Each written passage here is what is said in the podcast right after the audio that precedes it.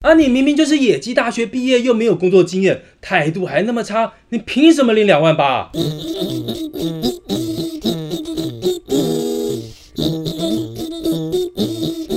今天干什么？干什么今天？今天怎么干？哦，今天要来干翻你们这些大学毕业生哦！起薪要求两万八，两两万八很高哎、很好两啦啊万，最好笑八，最好笑是 NCC 官员还问电视台的主管啊说：“哎、你们的记者为什么起薪哦？起薪只有两万八到三万这样问的，哦哇，拜托，NCC 官员是有脑袋吗？人家现在起薪两万八到三万算很高了呢。 OK 吃不啦，饱多吃一点牛肉啊 啊，不是，呃，目前其实政府规定基本工资是两万三千八，大学毕业嗯两万八其实很不错、啊不错啦。对啊，，是啊，是啊。那你们大家还记不记得以前你们出社会的时候，你们的薪水是拿多少？三十年前我记得，三十年前我刚出社会的时候是一万八千五，一万八哦，我比你高，哦，两 万。 哦，高薪高薪。哎是那是是，这个是台湾的大学毕业，对那大概二十年前从国外研究所毕业回来，应该有三万五千的起跳。了不起哎啦！呀那国外念书回来啦，不要这样薪嘛水很高啦。镀金哦，对呀、哎，但是又不一样。但是因为我们以前从以前的升学率跟现在比较啊，很大的差别。以前我们升学率考大学哦，入学率大概百分之三十左右而已，嗯，对啊那不像现在，现在几乎是哦百分之百都可以入学。是啊嗯，考八分就可以了嘛。对啊而且嗯有那写时候名字就上啦。那时候大学联考就只有一种方式，就考就对了，一次定终身。对，一次定，考不上明年再来落嘛榜。啊，重考。所以那时候大学生呢，算是一个比较高的一个门槛，嗯就是进去跟出来，至少从教育上面保障了说学生的素质是有一定的素质。对，是那不像现在说我随便什么野鸡大学出来说我是大学生，嗯就现在发现大学生有一些的程度，你真的觉得是，不我知道靠，你是大学生吗？嗯是那稍种微感觉，差了一点点到底能做什么？对啊，好好无言哦。嗯，对，其实我因为工作的关系，接触到很多新鲜人的求职者。那你也知道啦，就是刚毕业，不管是大学还是研究所，那他们其实没有工作背景，程度应该算是比较刚开始。他们只能靠履历表来包装，嗯然后呢，再参加一个面谈，看能拿到怎么样的薪资跟职位。嗯那如果他没有内涵，如果肚子里没有东西，其实很快也就被识破了。对对对，是嗯像我们以前带过很多新人，就是说他刚进来 interview 的时候，觉得说，嗯，好像他的学历啊、资历啊都还不错，但是那个媒体圈，我们媒体圈实在哦是辛苦的很辛苦，耶对很多人根本吃不了苦，他觉得，嗯，好玩啊，好玩，我进来看看。就进来才发不是现这么回事没日没夜，更可怕的人，有些年轻人用劳基法来要求说，我时间到了，我要下班。哦，这时候不能很加难班，哦。对你又不能说让他说不行，我们时间没到，你要不能走。如果你这样的话，他可以去劳工局检举你哎。但是我们这一行就是不一样，这行就是不能用硬邦邦的劳基法来规定说，我只能做几个钟头，是啊我要休息。我电视是二十四小时播出啦、那怎么办呢？嗯，那像老王，那你们在国外的话，国外的年轻人也有这样子吗？我觉得国外年轻人也是差不多啦，也是有一些是很有目标、很有很有上进心的，但是也有很多是来混拿来玩的、啊，都有啊。所以差不多应该说，只要是年轻人，不分国内外都一样。都差不多都一啦。样啊。但是我觉得哦，大陆不太一样哎。哦，嗯我以前在大陆工作那么久啊，所以我大陆带过一些很多年轻人，他们很清楚哦，他们来到我们外商公司，他嗯目的是要拿一个资历。哦，我在外商公司，我可能工作个一年两年，他要拿这个资历去申请国外的学校研究所，哦，那他这样他很就重要哦他就非常容易拿到研究所的一个入学证明啊。嗯他从这边再跳去到国那外他们去，就珍惜啦。对啊，所以我觉得大陆年轻人他们好好知道他们要什么，但是我这部分还是说大陆一些的嘖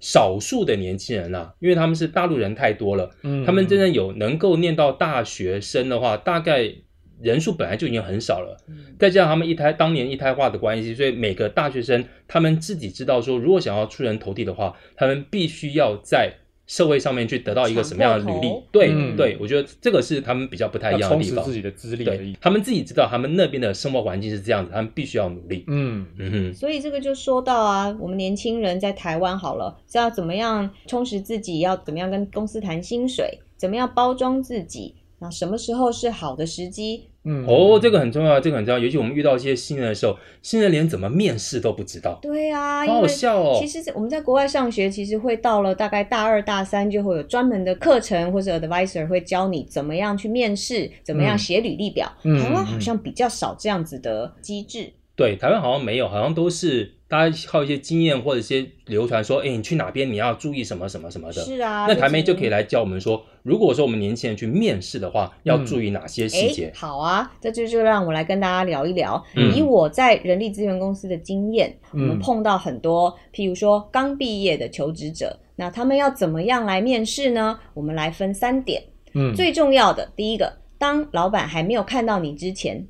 他们看到的是什么？当然就是你的履历表。哦对哦哦，第一履印历表象，是嗯，所以说呢，你的履历表呢，就一定要非常的专业，嗯，专业哦，那个文具行都有卖那种专业啊的履历表，不行便 利商店也有啊不行对啊输了那个很专业啊。一万份的履历表寄到这家公司，你就是垃圾桶里的其中一个啦。哦，像我以前碰过一个，是我们在公司的时候有一个新人过来，人家履历表都是用手写的或电脑打的嘛，对不对？是啊他是用画的，哦，他画成一本画册，就很厚一本，然后就特别放在我们桌上，那很容易就看到他嘛。马然嗯后上要翻开，又收集一些漫画的一些过程，觉得嗯，这个人创意很好，所以马上他就可以来面这试绝了。不会被丢到垃圾桶。对所以有说它创意配因为嗯你是媒体业的，这样子的履历表呢就很好了。对，嗯嗯哼嗯，表示他蛮有想法的。对，，就是跳出来跟人家不一样，好，嗯所以第一个是履历，履历表。要特别重视。是第二个，第二个呢，当然就是你的外表。这外表呢，不是说你长得怎么样，而是你的整个穿着有没有哦适合这个行业。哦，服务天气很做，热，穿背心，哎，迷你裙当然嗯不是啊，但迷穿迷你裙也不行哦。当然就是不短专裤业拖了鞋嘛。这怎老板么说可以，呢老板说要找 No, 秘 no, 书 no，哎，穿迷你裙来，露 胸一整排全都穿迷你裙事的，业线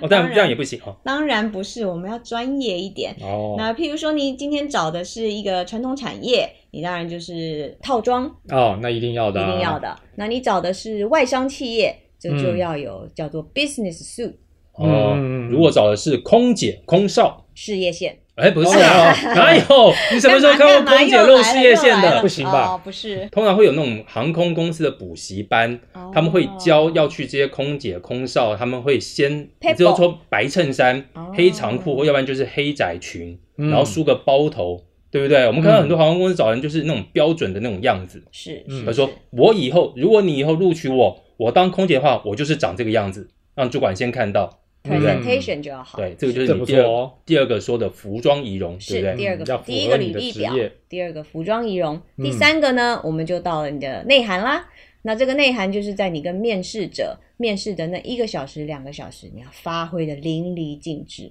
哦，嗯是是，这个面试哇，我觉得这个太重要了。我可以讲一太个，重要了我的一个经验哎来，我以前那时候退伍回来，我去去考叫做中央广播电台，哇，嗯现在还有这东西，现在还有吧？啊中央广播电台哦有啊，央就是广对对央广央广。嗯，那时候考试，那个央广非常难考、哦，我记得它有分过分过三关，过三关，第一关是笔试，那个笔试是他借一个学校哦，用学校好像大学联考一样，你要先去好紧张上网去那样填有有准考证什么的，然后到时候到学校里面去，不知道成千上万人去考。第一关先考笔试，是我嗯第一关考笔试我过关了，哇，我也没有准备啊，我也不知道该怎么准优备秀。大学刚就是刚退伍回来，就是考白笔纸试一张，过关了。第二关呢，第二关叫做面试。它它的面试呢，因为是广播电台嘛，所以面试叫做试音。嗯哦我记得那一天的试音有七十几个人去试音，你看成千上万的人去笔试哦，哇然后只剩下七十几个人去试音。然后试音那一天，它很简单，它就给你一张新闻稿，嗯，然后大概给你几分钟的时间，让你先去读一遍这个新闻稿，嗯然后就直接进录音室。哇，临场反应，那一次念新闻稿是我这辈子大概念的最顺的一次，哟，我一个螺丝通都没有哎吃。呦成功了，对，就啪啪啪一顺，很顺就录完了。厉害，哇，那很好高兴就出来了。结果果然我第二关又过了。嗯好，好，到第三关，第三关是真正的面试，面试只剩七个人哇哇啊哦。哎，你看我一这个不简刚单呢退伍回来的人哦是，啊，我排，我记得我那天我排第六个。前面每个人进去哦，因为我看他们年纪都还蛮大的，哦所以算是蛮资深的嘛。每一个人进到房间去里面都聊很久的时间，等了好久好越久好等久越，紧张，对，终于等到我了。嗯，我一进到那个大会议室里面去，很大一个会议哎室呦还，大会议室，它大概有七，大概有六七个人这样子坐一排，坐一看个着你对一整长排，然后距离还有一点距离。我还记得那时候中间的主考官是唐盼盼，嗯，没有可能听很多过年轻人不认识唐盼盼，唐盼盼那是中央广播电台的董事长吧，哇，他就坐中间。紧张了，嗯，我的履历已经在每个人桌上了，每个人都在低头看履历。是我坐在那边就先坐下来之后，没有人理我，哦，就像现在一样，我坐在那边，一阵安静。对，一下没有人理我，你是不是穿短裤？没没有没有蓝白讲拖没有没有，这很正 常。哦，讨没厌人呢、理我很烦呢、突然有一个人讲话，他说：“你当过兵没有？”我说：“呃，我刚退伍。”然后又一阵沉默，哦，又又一阵沉默。哦然后突然又第二个人问说：“你知道边播是什么吗啊，？”那时候我考了一个职位叫做边播，是、嗯我说：“嗯，我不知道。哇，”哇，糟糕了，边播是什么？你不知道？你来但是干什么呢没有，我先讲说我不知道，但我想说大概就是把内容跟声音剪接在一起，然后写稿把它给念出来。哦，我就很简单的答对大、了大概形容了一下，是然后又一阵沉默。嗯，第三个人讲话说：“好了，你可以出去 了。”就这样，就这样子，就这样子。前面六个人，，对我就这样出去了。我花了那么长时间去考试，然后去经过录音，然后到现在，你叫我三分钟，你叫我出就去，这样，就出去了。我后来想说，靠，惨我了真的是白痴啊！我怎么那时候那么笨？那时候考进中央广播电台是一个非常了不起的一个铁饭碗，嗯，对不对？就把就把这个机会给浪费掉了。所以你说面试的时候重不重要？太重要了。我如果那时候有更多的企图心，告诉他说，虽然我是这里面最资浅的，但是我可以有很多的学习机会，我可以做很多事情，你可以给我很低的薪就是不能水安静，多讲一讲，对，多讲一讲表现自，己，就完全有放弃掉自己，因为我那时候刚退伍，哪有经怎验？么知道啊？没有人菜鸟教一个我啊被你说到重点了，那时候我又没有认识台妹，你也没有教我说要怎么去面哎呀试，真是对不太可对？惜了。好可惜 哦。所以说，我们坐在面试者前面，就是要侃侃而谈，聊天当中去找这个面试者，也许他的兴趣是什嗯么，你就开始跟他聊起来。嗯，诶，今天他喜欢滑雪，哇，你就开始告诉他，哇，你曾经去哪一州，去哪里，你也很会滑雪，哦，投其所好。是，嗯，他哦，今天很会撞球，那你就开始夸奖他一番，你曾经看过怎么样的撞球手是哪一国的，是哦，尽量找话题跟他对聊，对对对，找话题绝不能像我一样那么笨，绝对不那能，你那安静傻在那边，哎呀安静在那边这。就毁了毁了。所以呢，第三个呢，就是在面试当中要发挥好，嗯，嗯，好了，那这些如果都过了之后，最后我们谈很重要的是，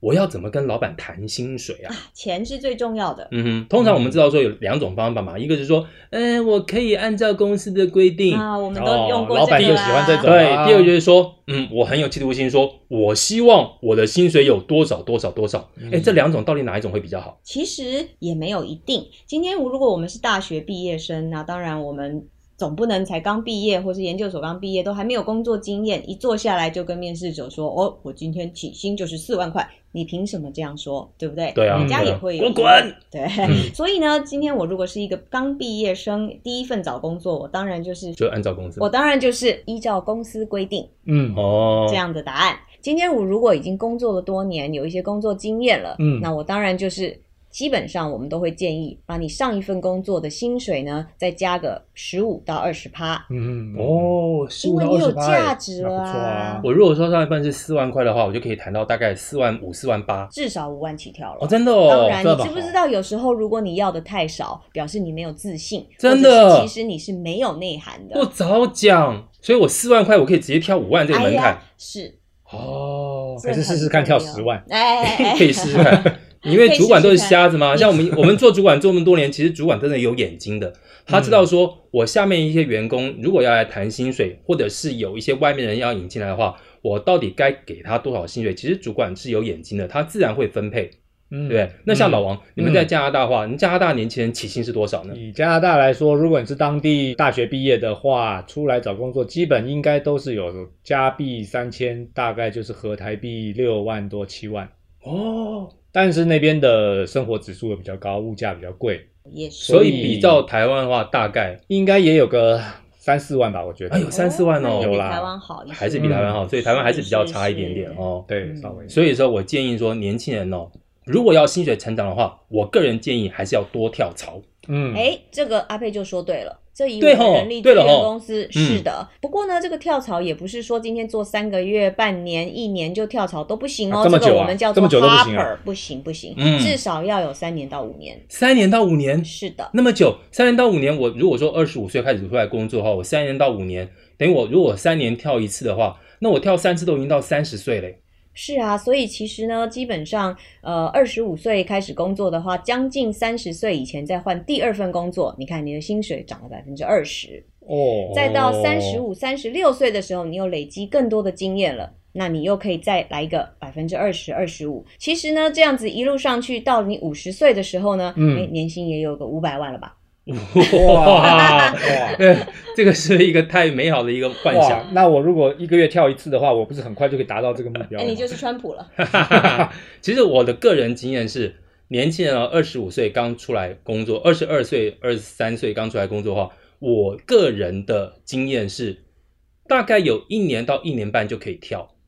因为有当我们这第一行份了，工作，对对，我们这一行是一年到一年半，代表你的工作上其实你已经有一些经验了，嗯，而且这个行业当年我们这个行业是很缺人，你有一点点经验之后，你跳到那边去之后，至少是三千块的起跳了，是至少隔嗯三千块，因为我如果两万块、三千块也有百分之六啊，差不多这样的一个水准，嗯，我大概五年内，五年内我跳个三次，其实我的薪水就涨化，几乎就涨得很快，几乎就到、呃大概可以到两倍以上。所以它可以嗯是指媒体业。对对对，当年、呃，当年三我十们这样年，前对对对，是。 ，OK，所以说很，我后来在很多地方去演讲的时候，我就跟大家说，年轻人其实时间就是本钱嘛。你在嗯三十岁以前，你就尽量跳，尽量跳，你可以一个增加你的一个工作经验是，再来增加你的履历，还有增加你的人脉很重要。三十岁以后，你的大概你所有东西大概比较稳定了之后，你才会知道说你想要做一个什么样的东西。你也有资历的时候，你已经很容易做到一家公司的主管，这时候你的薪水就会比较稳定的慢慢往上提升。嗯这个时候你再去跳槽的话，已经接近三十岁熟龄了，再去跳槽的话，你要找到一个比现在更好的工作，其实好像不是那么容易。嗯，所以我自己的建议，个人建议不代表所有人。三十岁以前你就尽量跳吧，因为年轻就是本钱呐、对，嗯，其实也没有错。三十岁以前呢，就尽量在每一个机构获取你的经验，之后等到你做到一个小主管的位置，甚至高阶主管的位置的时候，就发了。哈哈，所以我们觉得，我觉得我们这一集讲的好正面 哦。那那这样子，我们是不是这一集就不要干掉？